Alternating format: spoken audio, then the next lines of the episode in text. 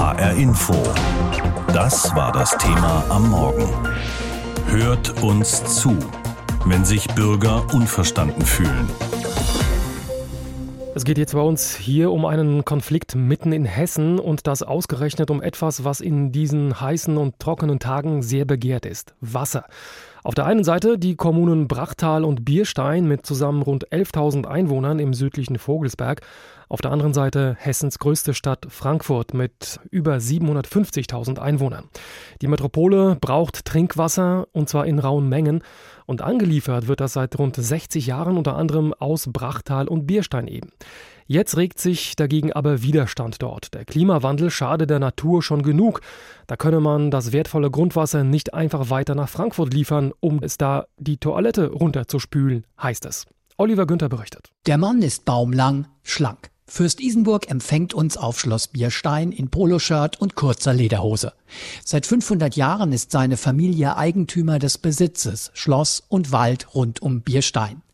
Der Fürst sagt, auch der Wasserkonflikt mit der Stadt Frankfurt habe eine lange Geschichte, etwa 150 Jahre. Damals schon habe die Stadt Frankfurt angefangen, Grundstücke in Bierstein aufzukaufen, um das Wasser aus den Feuchtgebieten nach Frankfurt zu leiten.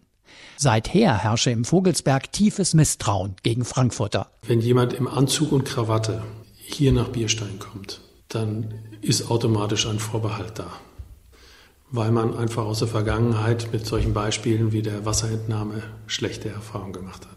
Der nimmt uns was weg.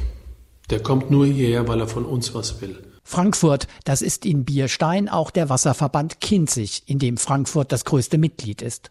Zuletzt hat der Wasserverband beim Regierungspräsidium in Darmstadt beantragt, auch in den nächsten 30 Jahren weiter Wasser für Frankfurt zu fördern, sogar noch mehr als bislang. Der Fürst ist dagegen, das schade der Natur.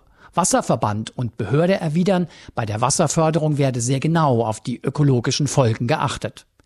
Den Fürst aber überzeugt das nicht, zumal der Wasserexport auch die wirtschaftlichen Interessen seiner Familie beeinträchtigt. Ihr Wald leide unter Wassermangel, das eigene Wasserkraftwerk zur Stromerzeugung erzeugt nur noch ein Drittel so viel Energie wie früher. Aber mit seinen Argumenten stoße er auf taube Ohren. Ja, aber man, man erreicht ja niemanden mit unseren Themen, die wir hier haben. Auch Tanja Eurich ist gegen den Wasserexport nach Frankfurt. Sie ist hier in der Region aufgewachsen, hat zwischenzeitlich auch in Frankfurt gelebt. Tanja Eurich geht es um nicht weniger als um ihre Heimat. Und sie ärgert sich, Frankfurt unternehme zu wenig, um Wasser aus dem Vogelsberg zu sparen. Die Aufbereitung zum Beispiel von, von Mainwasser, dass Brauchwasser mehr genutzt wird, das ist eine, eine Frage der, der Stadt Frankfurt. Plus, dass sie ihre eigene ähm, Gewinnung von Wasser erhöhen und das nicht einfach über die Fernleitung, die ja hier schon liegt, ähm, aus dem Vogelsberg weiterziehen. Schließlich Wolfram Zimmer. Zimmer ist seit 2017 Bürgermeister der Gemeinde Prachtal, wenige Autominuten von Bierstein entfernt. Auch Zimmer meint, wir werden hier übergangen. Und der Bürgermeister schimpft auch auf die Landespolitik. Sein Eindruck, der Ballungsraum bekommt immer Vorfahrt, die Interessen des ländlichen Raumes müssen dahinter zurückstehen. Zimmer vermisst zumindest mal einen Ausgleich für die Ressourcen, die die ländliche Region der Großstadt bereitstelle. Dass man sagt, die Transferleistung, die die Kommune Brachtal liefert, in Form von der Bereitstellung von Wasser, in Bereitstellung von Frischluftschneisen, in Bereitstellung von Naherholungsgebiet, ist uns als Land wichtig zu fördern, dass der ländliche Raum erhalten bleibt. Und da fehlen mir die Signale. Zimmer vermutet, der Grund seien Wählerstimmen. Ein paar Landgemeinden gegen eine Großstadt, keine Chance. Der Politiker denkt, 5000 6.000 sind 11.000, 12.000 sind 23.000. Oh, 100.000, 140.000. Ja, ist das das, was wir als, als Gesellschaftsmodell haben wollen? Ist das das? Ziemlich viel Grundsätzliches hinter einem vermeintlich lokalen Wasserkonflikt.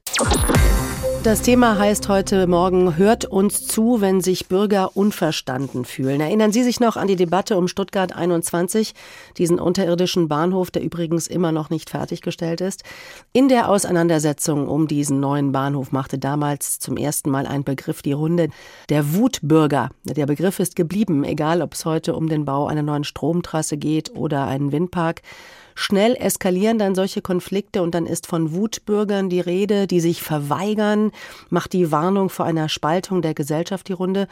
und eine Lösung rückt in weite Ferne. Meine Kollegen Jens Borchers und Oliver Günther sind vor ein paar Monaten auf einen solchen Konflikt hier bei uns in Hessen gestoßen. Und daraus wurde schließlich eine längere Recherche mit der Frage, was macht manche Konflikte eigentlich brisanter als andere? Und vor allem, was kann man tun, um solche Konflikte zu befrieden, zu lösen? Ich habe Oliver gefragt, fangen wir mal am Anfang an. Um welchen Konflikt geht's und wie seid ihr auf das Thema gekommen? Wir recherchieren ja schon seit längerem zu diesem Thema Trinkwasser und in dem Zusammenhang sind wir auf einen Konflikt aufmerksam gemacht worden zwischen Frankfurt einerseits und zwei kleinen Vogelsberggemeinden Brachttal und Bierstein. Und kurz gesagt geht es dabei um Folgendes. In den Vogelsberggemeinden wird seit inzwischen 60 Jahren Grundwasser gefördert, um die Großstadt Frankfurt und den Ballungsraum Rhein-Main mit Trinkwasser zu versorgen. Das ist seit Jahrzehnten ein schwelendes Thema in der Region. Aber jetzt hat der Wasserverband Kinzig, der das Wasser fördert und nach Frankfurt transportiert, einen Antrag bei der zuständigen Behörde eingereicht mit der Aussage, wir wollen auch in den nächsten 30 Jahren das Wasser fördern und nach Frankfurt bringen und sogar noch mehr Wasser nach Frankfurt äh, leiten. Und da ist der Streit jetzt wieder hochgekocht, auch angesichts des Klimawandels, aktuelle Hitze, Trockenheit. Die Kritiker im Vogelsberg sagen, wir haben hier zu kämpfen mit trockenen Böden, mit austrocknenden Wäldern Unsere Natur braucht das Wasser selbst. Wir können das nicht noch in größerem Maß nach Frankfurt bringen. Jetzt haben euch vor allem zwei Fragen umgetrieben. Was macht Konflikte brisant im Sinne schwer zu befrieden? Und wie kann man das lösen? Bleiben wir mal bei Frage 1. Was macht Konflikte wie den Wasserstreit Frankfurt-Vogelsberg denn so schwierig? Also das sind aus meiner Sicht mehrere Aspekte. Erstens eine ellenlange Vorgeschichte. Wir haben erfahren, dass die Stadt Frankfurt schon vor 150 Jahren Grundstücke in der ursprünglich sehr feuchten Vogelsbergregion aufgekauft hat, um das Wasser nach Frankfurt zu bringen. Und wir haben viele Menschen getroffen, die seit Generationen in diese Geschichte verstrickt sind, die das alles kennen. Und da spielt der Begriff Heimat eine große Rolle. Viele haben das Gefühl, dass sich die Natur in ihrer Heimat verändert, dass es immer mehr austrocknet bei ihnen vor Ort, Stichwort Klimawandel, dass Frankfurt aber weiter Wasser abzieht. Das ist so der erste Aspekt. Der zweite, das Gefühl im Vogelsberg, Frankfurt ist es egal, wie es uns hier geht, was mit unserer Natur passiert. Wir haben immer wieder den Vorwurf gehört, die Frankfurter spülen unser wertvolles Wasser achtlos die Toilette runter. Die Politik in Frankfurt würde einfach viel zu wenig tun, um das Wasser zu sparen, um den Vogelsberg zu entlasten. Also der Vorwurf der Rücksichtslosigkeit. Und der dritte Aspekt, die Leute haben den Eindruck, sie werden nicht gehört. Es interessiert niemanden so richtig. Der Bürgermeister von Prachtal, das ist eine 5000 Einwohnergemeinde, hat er auch sehr deutlich die Landesregierung kritisiert und hat gesagt, wo bleibt eigentlich ein Ausgleich für das, was der ländliche Raum an Ressourcen bietet, zum Beispiel auch was an Wasser, gerade im Umfeld der Großstadt Frankfurt. Also es geht nicht nur um Fakten, das ist kompliziert genug, auch bei der Angelegenheit. Viele Emotionen sind im Spiel, auch viele Enttäuschung, viel Misstrauen. Und wer einen solchen Konflikt auflösen will, der muss das alles eigentlich berücksichtigen. Okay, und ihr habt auch nach Lösungen gesucht, beziehungsweise nach Beispiel, wo man ähnliche Konflikte ganz, ganz gut gelöst hat eigentlich. Und ihr seid da auch fündig geworden, ne? Genau, wir sind im Rahmen der Recherche auf das Städtchen Eberbach im südlichen Odenwald gestoßen. Und auch da gab es einen Streit, einen heftigen Streit um einen Windpark, der auf einem Berg, dem Hebert, errichtet werden sollte. Beziehungsweise soll, die Pläne gibt's auch noch. Und da gab's klare Fronten in der Stadt. Pro Windräder, Kontra Windräder. Und der Bürgermeister hat uns gegenüber sogar von einer drohenden Spaltung der 15.000 Einwohnerstadt gesprochen. Und da haben am Ende dann die Bürger entschieden, in einem Bürgerentscheid, also quasi in der Volksabstimmung. Und das Ergebnis ist tatsächlich gewesen, dass die Eberbacher Stadtgesellschaft bei allen inhaltlichen Kontroversen, die es nach wie vor gibt, tatsächlich wieder beruhigt wurde. Bürgerbeteiligung, Bürgerentscheid. Äh, auch bei Stuttgart 21, das riesige Bahnhofsprojekt in Stuttgart, da gab es ja vor inzwischen über zehn Jahren eine Volksabstimmung, die diese ziemlich heikle Situation da befriedet hat. Ist also mehr Bürgerbeteiligung ein Allheilmittel? Das ist echt eine gute Frage. Da sind mein Kollege Jens Borchers und ich uns auch nicht einig. Deshalb haben wir auch ein Pro und Contra dazu gemacht, dass man hier in High Info heute im Rahmen von das Thema oder auch im Podcast später hören kann. Also Beispiele wie Stuttgart 21 oder diese Windparkdiskussion in Eberbach zeigen, das bringt tatsächlich was. Gerade dann, wenn die Politiker vor Ort ein Stück weit gelähmt sind, wenn sich ein Bürgermeister wie zum Beispiel in Eberbach in einer solchen Frage positioniert, ist der Partei, dann kann er nicht mehr vermitteln. Das ist natürlich dann vor Ort echt eine schwierige Situation. Beim Vogelsberger Wasserstreit sehe ich das ein bisschen anders. Da bräuchte es meines Erachtens dringend die Politik, und damit meine ich vor allen Dingen mal die Landespolitik, die die sehr verschiedenen Interessen ernst nimmt und einen Ausgleich schafft. Ich habe so das Gefühl bekommen bei der Recherche, man muss mit den Leuten gerade im Vogelsberg mehr reden. Die haben nämlich den Eindruck, dass sie da komplett abgemeldet sind. Und der Frust ist riesig groß, auch bei Leuten, die sich engagieren und denen man anmerkt, die wollen nicht Politik verdrossen sein, die glauben an Politik, an Demokratie und an Rechtsstaat, aber es fällt ihnen zunehmend schwerer. Wenn Sie sich unverstanden fühlen, dann gibt es Konflikte. Wie umgehen mit denen beim Bau einer Stromtrasse zum Beispiel oder wie aktuell im Vogelsberg rund um die Wasserversorgung? Da wehren sich ja zwei kleine Gemeinden dagegen, dass sie den Trinkwasserdurst der Stadt Frankfurt stillen sollen. Darum geht's heute bei uns und wir wollen jetzt aber auch mal auf ein positives Beispiel schauen. Eberbach, Baden-Württemberg, am Odenwald gelegen. Über Jahre tobte hier ein Streit um die Frage, ob auf dem Stadtgebiet Windkraftanlagen gebaut werden sollen oder nicht. Eine Bürgerinitiative meinte ja, eine andere sagte auf keinen Fall. Politik und Windkraftindustrie war natürlich auch irgendwie involviert. Da ging es zeitweise wirklich hoch her, aber mit Hilfe eines Moderationsprofis mündete der Streit in etwas Besonderem, einem Bürgerentscheid, der dann von allen Seiten akzeptiert wird. Wie haben die Eberbacher das hingekriegt? Jens Borchers mit der ganzen Geschichte. Fünf Windkraftanlagen, jede 250 Meter hoch, auf einem bewaldeten Berg, dem Hebert. Das reicht für einen Konflikt. Als die Gemeinde Eberbach, 15.000 Einwohner am Odenwald gelegen, 2015 anfängt, über Windkraft nachzudenken, ist sofort der Streit da.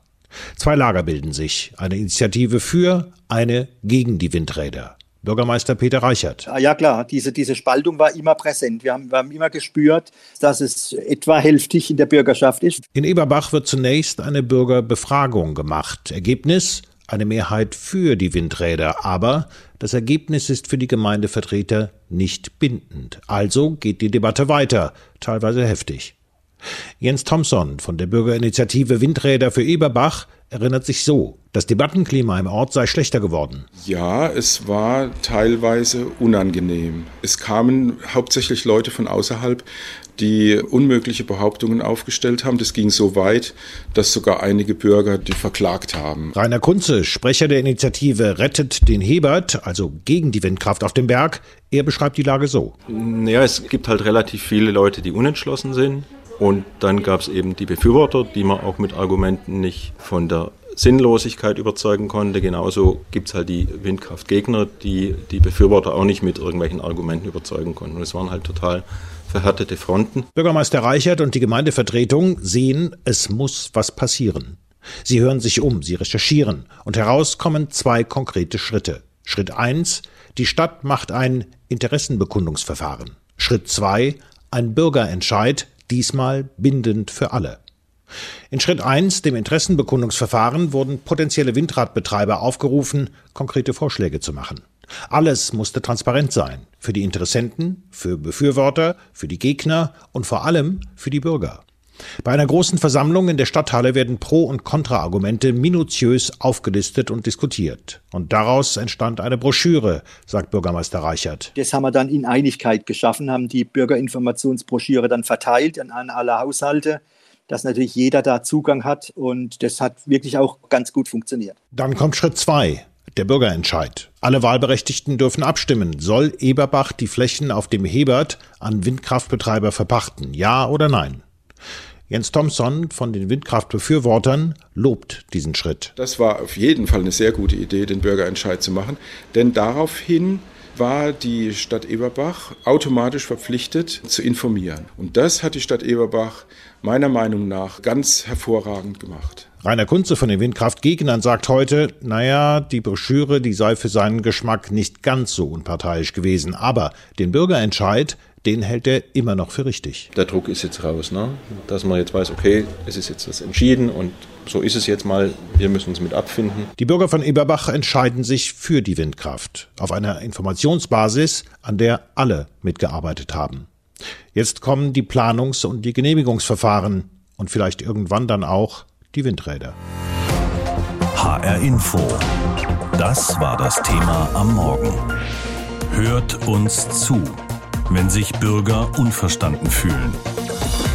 Es gibt ja die richtig großen politischen Probleme. Zum Beispiel aktuell dreht Russland den Gashahn irgendwann dann doch zu, komplett. Wie kommen wir dann durch den nächsten Winter? Das sind wirklich elementare Fragen für uns alle. Daneben gibt es aber auch alltägliche Konflikte, in denen sich nicht zuletzt entscheidet, wie sehr wir unseren Politikern zutrauen, ob sie auch die großen Herausforderungen meistern. Der Streit um den Verlauf einer Stromtrasse zum Beispiel, um den Bau eines Windparks oder die Dauerauseinandersetzung zwischen dem großen Frankfurt und dem ländlichen Vogelsberg um die Trinkwasserversorgung. Wo unterschiedliche Interessen und Betroffenheiten aufeinanderstoßen, stehen die jeweiligen Parteien sich oft unversöhnlich gegenüber, reklamieren jeweils für sich Recht zu haben und Emotionen sind da auch immer mit im Spiel. Brauchen wir in solchen Fällen neue Formen der Konfliktlösung? Zum Beispiel mehr direkte Bürgerbeteiligung? Meine Kollegen Jens Borchers und Oliver Günther sind da unterschiedlicher Meinung. HR Info. Pro und Contra.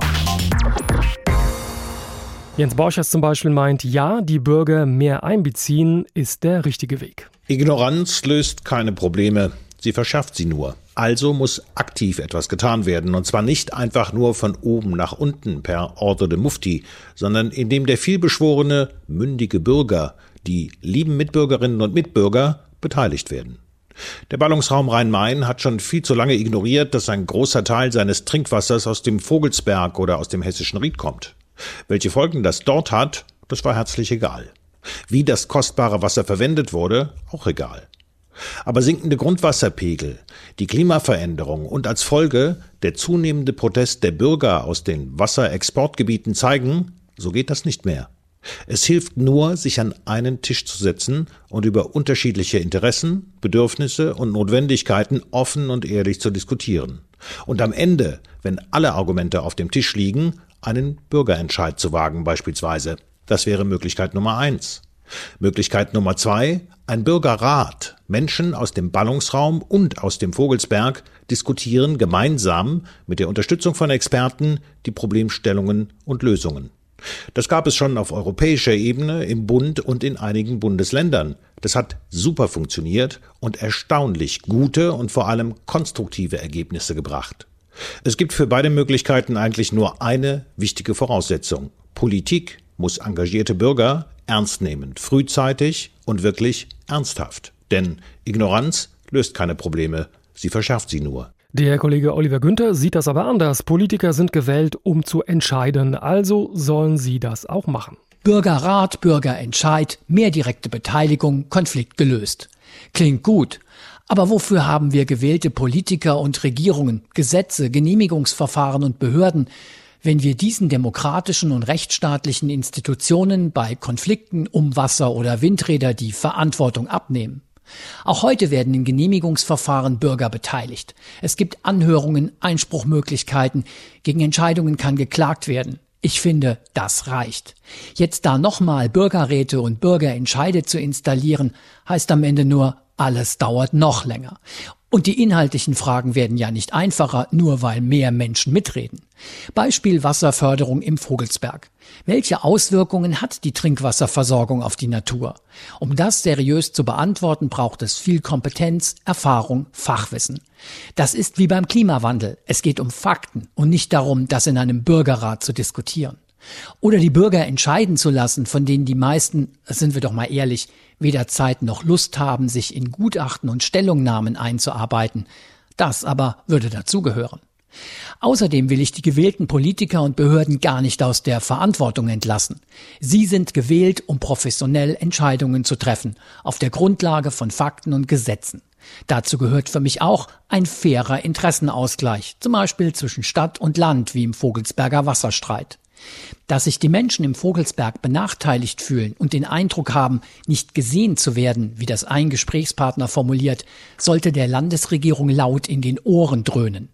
Wenn Politik ihren Job richtig macht, ist mehr Bürgerbeteiligung nicht nötig. Sollten Bürger zur Lösung von Konflikten mehr beteiligt werden oder richten das schon die gewählten Politiker? Zu dieser Frage gibt es unterschiedliche Ansichten und Meinungen, auch in unserer Redaktion, wie am Beispiel der Kollegen Jens Borchers und Oliver Günther deutlich wurde. Und das war unser Thema heute Morgen. Wir haben es genannt. Hört uns zu über Konflikte und ihre Beilegung. HR Info. Das Thema. Wer es hört, hat mehr zu sagen.